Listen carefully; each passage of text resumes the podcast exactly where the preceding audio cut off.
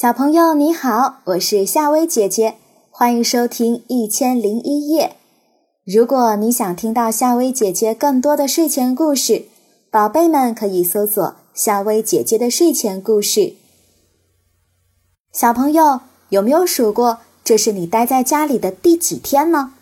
你知道为什么这些日子我们要待在家里，出门要戴口罩、勤洗手吗？那是因为。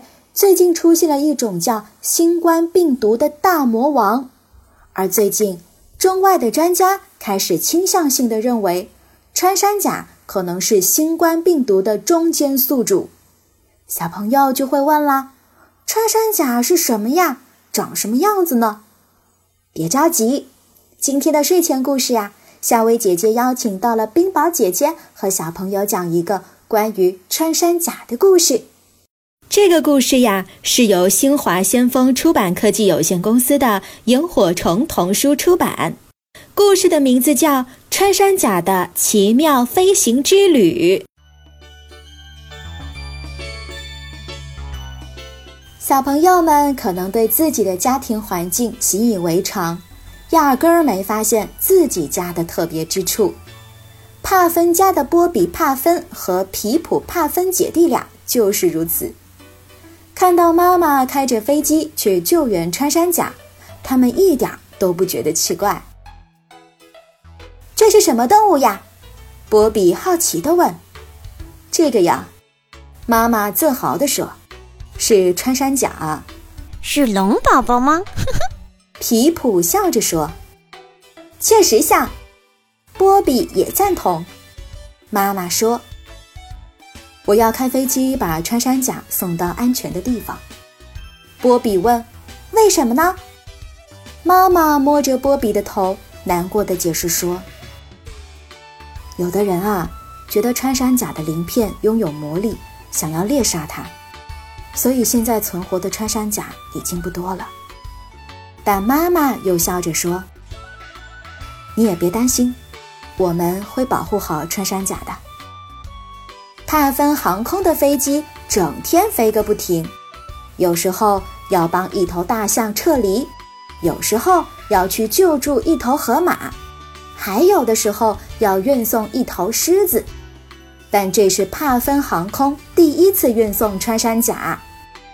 今天爸爸不在家，由妈妈来驾驶帕芬二号飞机运送穿山甲。妈妈告诉波比。有一座秘密小岛，非常的安全，动物们很需要安全的地方。波比已经掌握了飞机驾驶技术，等弟弟皮普长大了，也会学习开飞机。哎呀，妈妈疼得叫了起来。她昨晚可温柔多了。妈妈伸手让波比看了看他手指上的抓痕。波比朝妈妈眨眨眼。可能他觉得坐你的飞机不太舒服吧？哼，说不定啊是这样。妈妈笑着回应。妈妈戴上了专门的手套，好不容易才把穿山甲放入了动物航空箱内。皮普满怀期待地问：“也许他想留下来呢？”妈妈一边走上飞机，一边大声地回复说。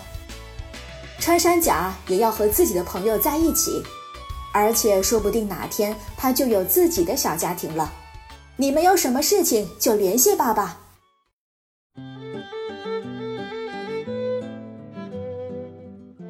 父母不在家，家里由姐姐波比说了算。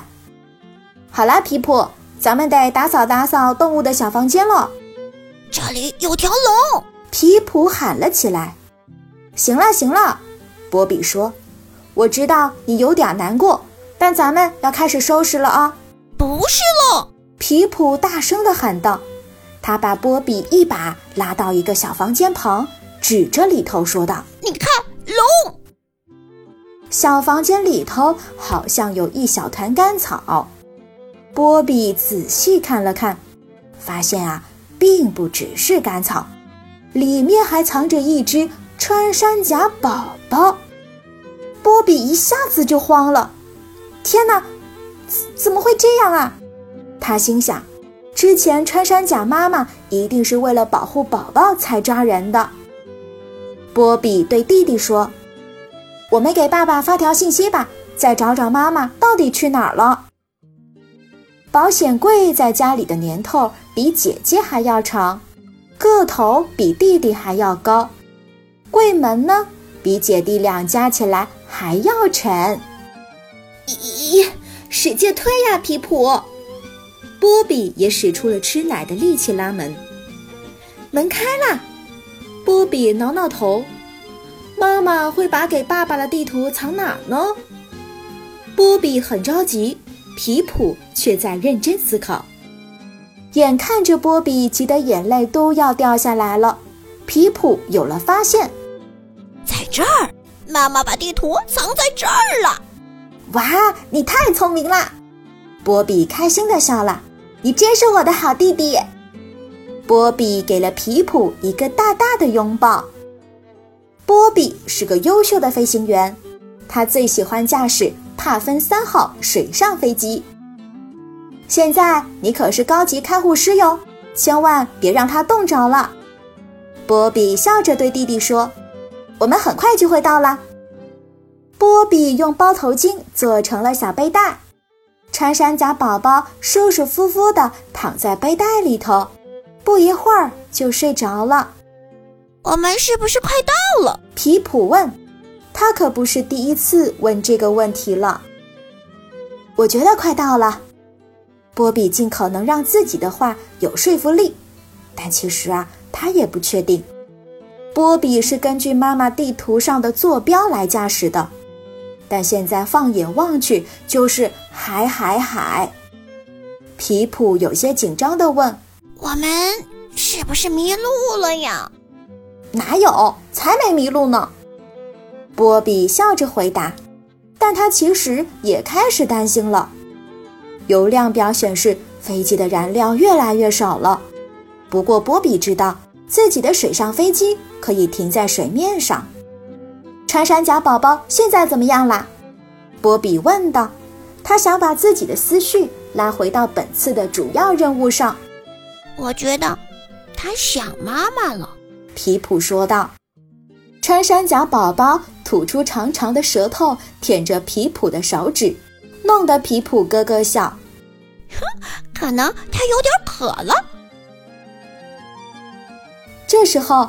飞机上的无线通信设备响了起来，传来妈妈的声音：“这是帕芬二号，收到，请回答。”波比回复说：“这是帕芬三号，收到了，收到了，我们也正在找你呢。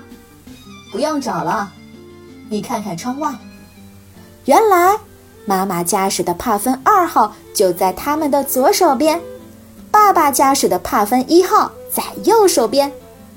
天哪！”妈妈说道：“一家人团聚的场景真是太美好了。”帕芬一家人依偎在一起，看着穿山甲一家。穿山甲宝宝和妈妈终于团聚了，穿山甲爸爸可开心了，他吃得饱饱的，爬到妈妈的尾巴上。好了，孩子们，爸爸说：“我们要飞回去了。”明天不知道还有什么动物等着我们救援呢。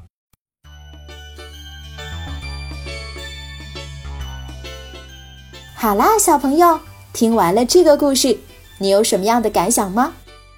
由于人类的活动，很多动物是面临灭绝，这是因为人类大量的捕杀它们，破坏它们的居住地。而此次的新冠病毒大魔王的出现。很大一部分原因是人类肆意的捕杀野生动物，侵犯了大自然。小朋友，野生动物是人类的朋友，是自然生态系统的重要组成部分，是大自然赋予人类的宝贵自然资源。我们要保护环境，爱护野生动物，让病毒大魔王再也不出现了。今晚的晚安故事就到这儿。明天晚上我们再见吧，晚安。